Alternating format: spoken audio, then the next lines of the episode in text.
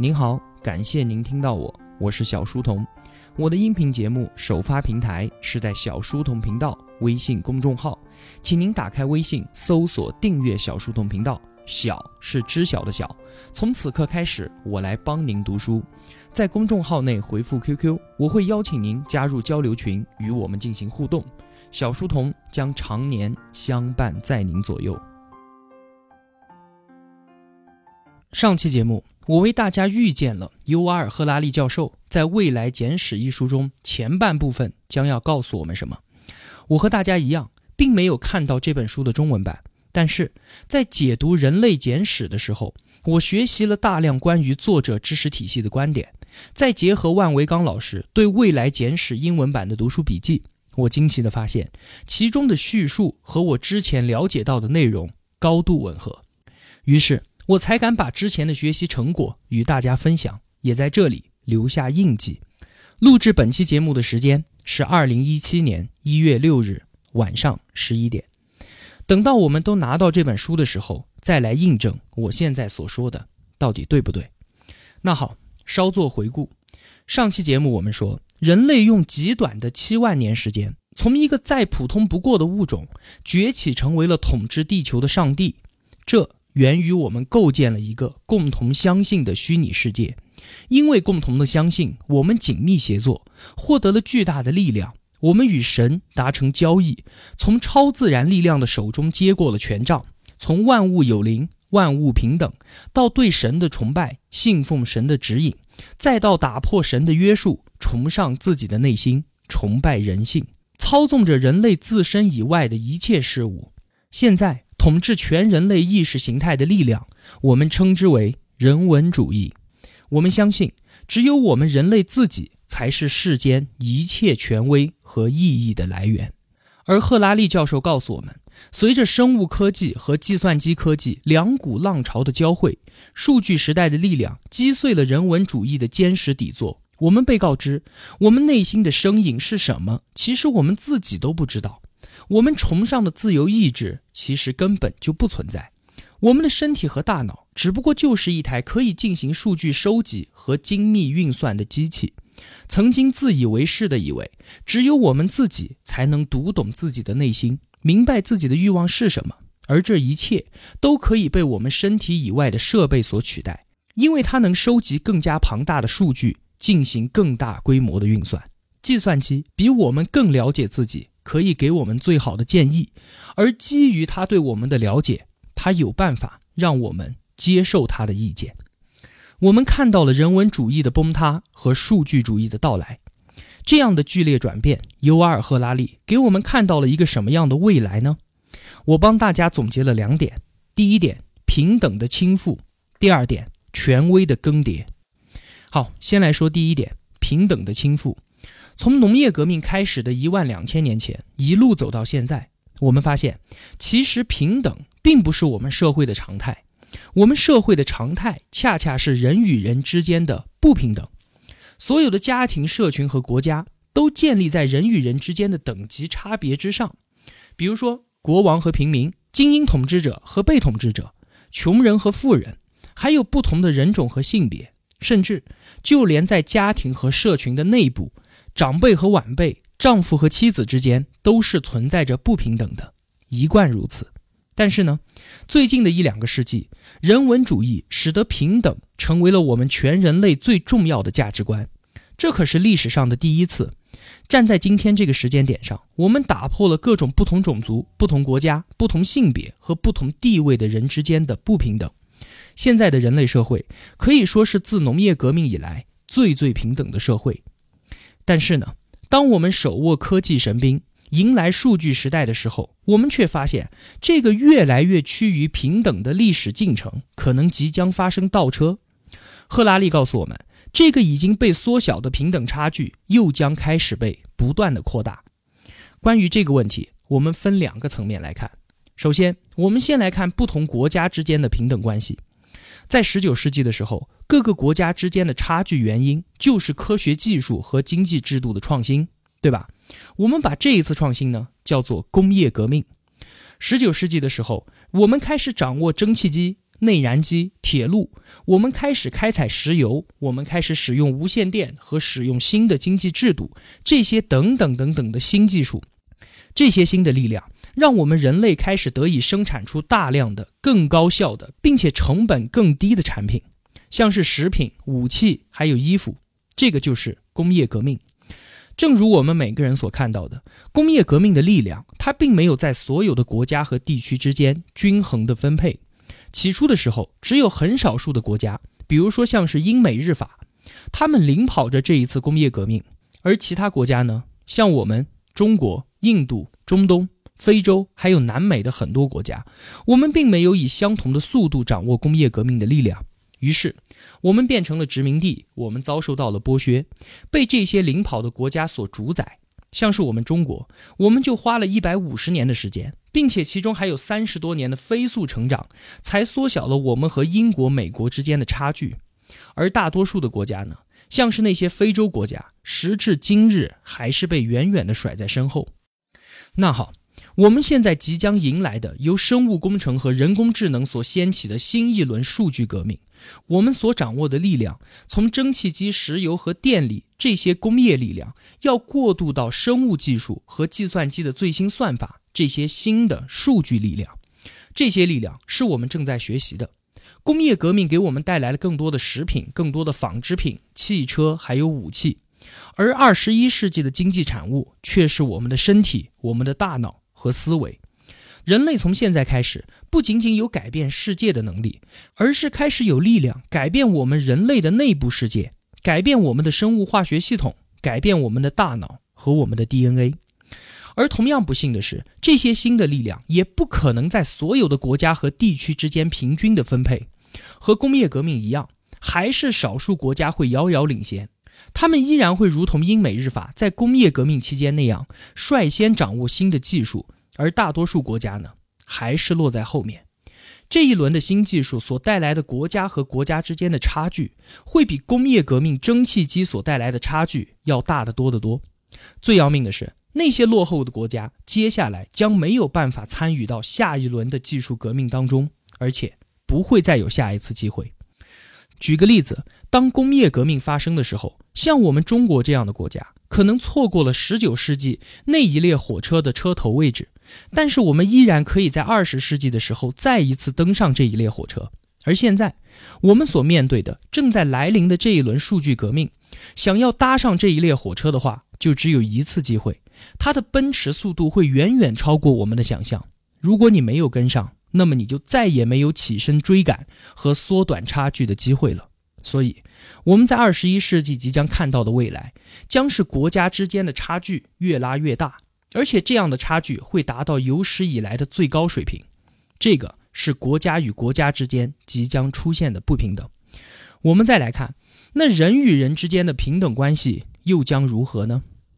我们现在看到的人与人之间平等吗？应该也不平等吧？那我们和周围的人差距在哪里呢？比如说，穷人和富人，领导和下属，官员和平民，这些差距啊，源于经济能力。法律地位和政治能力上的差别，确实有差别，但是这些差别还没有转换成生物学上的明显差别。意思就是说，也许客观来讲，富人的能力确实要比穷人的能力要强，但是并不能说富人的孩子就一定比穷人的孩子要聪明。从生物学的角度来说，富二代或者是官二代也并不比普通人家的小孩要高一等。所以啊。我们从生物学的角度，从思维和大脑的角度来看待这个问题，我们所有人并没有什么本质上的差别，还算是平等。不过呢，这样的平等即将发生颠覆。未来简史的英文版书名叫做《Homo Deus》，在拉丁文中的意思是神人、神话的神。赫拉利说：“我们将踏上从智人向神人演化的路程。”根据我们前面所说的新技术，社会上的精英和富人将有能力改变自己和自己孩子的身体还有大脑。这样一来，我们将目睹人类历史上第一次出现生物上的不平等。不同的人将拥有不同的身体和大脑，拥有不同的认知水平和思维能力。而这可并不是个人努力学习的结果，而是技术所带来的改变。这种生物阶级的改变。那可不是我们现在所说的多读两本书带来的认知升级那么简单。就像你再怎么健身，你也不可能打得过超人和钢铁侠，对不对？一样的道理，一个呢是学习层面的，一个呢是生物层面的，完全在两个维度。除此之外，新的技术不仅仅是把富人变成超人这么简单，还有更令人愤怒的，就是连死亡这件事都将变得不再平等。在我们的历史上，死亡对于所有人来说，应该是最平等的一件事情了。即便你是王侯将相，即便你是家财万贯，但是你不就是能嘚瑟这么几十年吗？最终我们所有人还不是终有一死。所以啊，死亡这种自然规律对于我们每个人来说还算是绝对的平等。但是呢，随着新技术的发展，我们发现死亡它只不过是一个技术问题罢了。自然科学认为，只要是技术问题，那么一定有解决方案。只是我们现在还没有找到它而已，而我们只要投入足够的金钱和精力，一定可以解决面临的所有技术问题。我们过去面对死亡，只能期待于上帝施以神迹。现在呢，我们期待的是实验室里的科学家。已经有现代科学家和一些商业人士，把克服死亡的挑战当做一个最重要的目标来攻克。谷歌这家伟大的公司，大家都知道。在两年之前，他已经单独成立了一家公司，全力研究克服死亡的一系列技术问题。如果延长生命或者是长生不老的技术出现，那么这项新的技术一定是首先在最发达的国家和地区得以突破，开始运用。我们可以想见啊，要把这项新技术运用到自己身上的费用，必然不是所有人都能够承受得起的，对不对？虽然每项技术最终一定会惠及大众。就像是抗生素才出来的时候一样，只有英国和法国这些当时发达的国家才用得起，而现在呢，最贫穷的地方一样也可以用得上抗生素。虽然我们不用担心这一项生物科技的发展所造成的不平等会越来越严重，但是这个新技术从开发到运用，再到所有人都能够使用，必定需要的时间不短。那么在这段时间当中，我们面对死亡的不平等。所带来的社会问题将是我们面临的非常大的一个威胁。数据革命的列车飞驰而过，将造成国家之间的巨大差距；生物科技对死亡和人体改造的突破，将造成人与人之间更加的不平等。这还不算完，数据革命会造就神人的同时，还会造就与神人相对的数量庞大的无用阶级。这怎么说呢？数据革命将使得社会、政治、军事和经济的本质发生前所未有的变化，这就是无用阶级出现的最根本的原因。二十世纪可以说啊是一个大众的世纪，人民可以说是二十世纪最最重要的，无论是军事还是经济的发展都依赖于群众，对吧？在工业革命的背景之下，国家的力量就是来源于每一个群众的累积。如果你希望拥有一支强大的军队，那么你就需要数以百万计的人从军；如果你渴望经济的强大，你必然需要数以千万计的人参与工作。这个时候，群众是权力、力量以及经济繁荣的基础。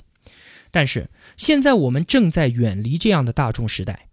首先，军事领域，从有史以来的战争，我们看到军队都是由无数普通人参军当兵组成的。军队人口的数量很大程度上决定了军队的实力，而现在呢，要组建强大的军队，不再依赖于士兵的多少，我们越来越依靠于技术，比如说网络技术、精确制导武器的远程打击，还有无人机，对不对？虽然我们还需要一定数量的士兵，但是普通士兵在战场上所起到的作用已经相当的有限了，我们需要的普通士兵只会越来越少。军队需要的是高素质的人，需要的是掌握高科技技术的人。人类正在失去它在军事领域的价值，同样的，也在失去经济价值。在经济领域，我们看到人类的价值正在逐渐消失。人工智能的表现越来越好，很多工作都比我们人类做得好得多。大多数的人将失去自己的工作，这是显而易见的事情。赫拉利给我们举了两个最简单的例子，首先是司机。我们习惯了世界上有数以千万的人从事司机这个职业，而现在呢，谷歌和特斯拉，他们所研发的自动驾驶技术绝对比普通大众来做司机要好得多。而且最重要的是，所有汽车将全部连接到一个网络当中，每一张车都是这个网络中的一个节点。大部分的同学觉得自动驾驶不安全，就是没有明白这一点。当所有的车都是自动驾驶的时候，由一个系统来进行调度。自动驾驶的最终形态是每一辆车、每一个信号灯、每一个路标都被纳入到网络的中央系统进行计算之后统一调度。这样的系统就不再需要人类的意识，而只需要智能，它就可以运行的非常之高效。这样一来，也就不再会出现车祸，甚至连堵车都不会出现，车辆的使用更加效率。但是，所带来的结果就是，所有的司机、所有的驾校老师和所有的交通警察全部失业。这只是科技对于汽车行业所带来的改变，所有的人类意识将在这个行业中彻底消失。再来看另外一个行业——医疗。赫拉利教授告诫我们：如果你现在还在想着报考医学院，在今后的二十年职业生涯中可以做一名受人敬仰的医生，那么。这已经是一个无法实现的期望了。为什么？医生的作用是什么？就是诊断病情，然后拿出医疗方案，对不对？我们把诊断的过程分解之后，就会发现啊，医生所要具备的所有素质都非常容易被人工智能所取代。首先，病人要做检查，要收集病人的数据，这项工作现在都不是医生在做了，而是机器。其次，医生要对成千上万的疾病非常熟悉。这样才能用你的检测结果诊断出你得了什么病。最后，医生要了解很多的药物和治疗方案，哪种药物和方法对你的病最有效，然后开出药方。到这一步的时候，我们就会发现啊，医生绝对不可能比人工智能要做得更好，因为没有哪一个医生可以熟悉世界上的所有疾病和所有药物，并且没有哪个人类医生可以每天更新自己的医学知识。再有。每个医生针对每个病人，可能只有五分钟到十分钟的时间，因为医生太少，病人太多，要承受巨大的时间压力，所以这个世界上根本就没有哪一个医生能够清楚地记得你做过什么检查，你生过什么病，你已经接受过什么治疗，这些人类医生根本不可能做得到的事情，对于人工智能来说，简直就是易如反掌，和自动驾驶技术一样。人工智能医生压倒性的优势在于它的大数据能力。所有的人工智能医生将对世界上的所有疾病和所有药物了然于胸。它可以每天更新自己的数据库，所有的病人都可以接受一样优秀的诊断，并且它可以记录你的所有病史，以及你的家人、你的祖先和任何与你有接触的人的病史，它全部都知道。还有，人工智能医生，因为它可以无限的复制。所以根本不存在时间上的压力，每个人都可以有自己的私人医生。如果一个普通人想要成为一名医生的话，他需要进行十多年的医疗知识学习，在这个过程中需要投入大量的时间和金钱，并且一个医生所能服务的病人相当的有限。而人工智能呢，只需要一次性解决某一项技术问题，我们就可以得到无数多的医生。这一次性的投入可能花费巨大，但是。这绝对要比继续培养人类医生要便宜得多，而且效率和服务质量必定也是要高得多。像这样划算的买卖，我们聪明的人类怎么可能不这样做呢？更多的例子不用一一列举了。现在我们已经开始问这样的问题：二十一世纪在政治、经济、军事等众多领域，绝大多数人是不是就没有用了？当然了，还是会有新的工作被创造出来。这是必然的，但是我们不能确定新创造出来的工作，人可以比人工智能做得更好吗？我们人类有两种能力，一个是物理的能力，一个是认知的能力。在工业革命的时候，机器是替代了我们人类的物理能力，大多数人都逐渐转向了需要认知能力的工作。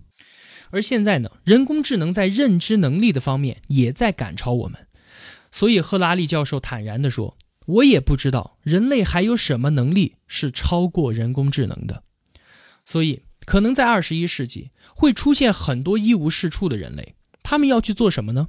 在过去的工业革命中产生了庞大的阶级，叫做无产阶级。这次的数据革命，人类会被分成两个阶级：一个神人阶级，是那些高级的精英，他们拥有特别强大的权力，拥有很多的财富，而且还长生不老。还有一个阶级，就是一无是处的无用阶级。当面对这样一个如此庞大的阶级诞生，我们又该怎么办呢？我现在没有答案，不知道尤瓦尔·赫拉利教授在《未来简史》一书中是否给我们预设了一条出路。那么讲到这里，紧接着第二个关键词就出现了：强大的数据时代到来，必然引发权威的更迭。我们之前说，人类的权威来源于与神的交易。我们从上帝，或者说是一些超自然力量的手中接过了主导世界的权杖，取代了神的地位。但是以人为本的核心观点正在被数据时代所终结。我们并没有什么自由意志，我们所有的举手投足都是我们身体内的生物化学系统经过精密计算的结果。无论是政治选择还是伦理偏好，你想要买什么东西，你想要吃什么，所有一切都由我们的生物化学系统所决定。我们就是一台机器。那么，既然这样，我们看到人工智能技术有史以来第一次能比我们自己还要了解我们的身体和大脑，于是这就引发了权威的更迭，从人类身上转移到了人工智能的身上。之前我举过安吉丽娜·朱莉切除乳腺的例子，在她主观感受没有任何不适的情况下，数据告诉她说：“你有百分之八十七的几率患上乳腺癌。”结果是他违背了主观感受，听从了数据的建议，接受了手术。现在，我们将从对人文主义的崇拜过渡到对数据主义的崇拜。赫拉利说：“世界将形成一张巨大的连接所有数据的万物互联的网络，其中包含了各种各样的算法，帮助我们解决各种各样的问题，替我们做出最好的决策。那个时候，我们信奉神灵，信奉自己的内心。”都不如信奉这张万物之网。终有一日，万物之网会发展到我们人类无法想象的地步，算法之间相互配合和升级，并且算法不断的自我迭代，产生更新的算法。万物之网将独立于人类而存在。这个时候，我们手中的权威将移交给他。值得一提的是，人文主义让我们倡导自由平等，让我们追问自己的内心。人类的感受是评判世间一切对错的终极标尺，这是人文主义的价值观。那么，数据主义的价值观是什么呢？似乎只有一点，那就是对于数据的分享，让数据充分的流动。数据主义要求每个人尽可能多的和信息连接，不断的产生和消化信息，最大化自己的信息流。其次，要我们把更多的东西与万物之网相连接。哪怕有些数据是我们不愿意分享的，数据主义告诉我们，我们只有连接入万物之网的信息，它才是有价值的。哪怕你的经历是多么的惊心动魄，但是如果没有连接入万物之网，它就是没有价值的。哪怕你分享的内容没有一个人类会去阅读，但是万物之网也会学习它。每一次学习就是对万物之网本身算法的完善。所以，在数据主义之下，完善万物之网就是在增加人类知识的总和。这就是数据时代所有权威和意义的来源，这是价值的所在。那剩下来的其他事情呢？剩下来的其他事情就全部交给万物之网，它会帮我们解决世间的所有问题，造福地球上的每一个人、每一个生物，甚至是所有的一切。好了。这两期节目就是我所预见的未来简史中的观点。还是强调，我并没有看过原书，以上内容都是基于我对作者尤瓦尔·赫拉利知识体系的了解、学习之后的结果。我扒开门缝，看到了一束光。现在我就凭借这束光，告诉您我所看到的故事，告诉您门后是一个什么样的世界。最终，我们一起等待开门后的验证。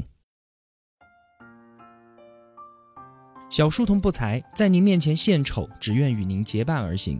如果我对您有帮助的话，还希望您能打赏一些。小书童感激一路陪伴的是这样慷慨的您。读书分享是一件很苦的事情，我很需要您的陪伴与支持，这是小书童在这条路上不断前行的根本动力。请您把我的节目分享到朋友圈，让我们在相互陪伴、见证彼此成长的同时，能够感染身边最亲近的人，一同成长。小书童在此叩谢。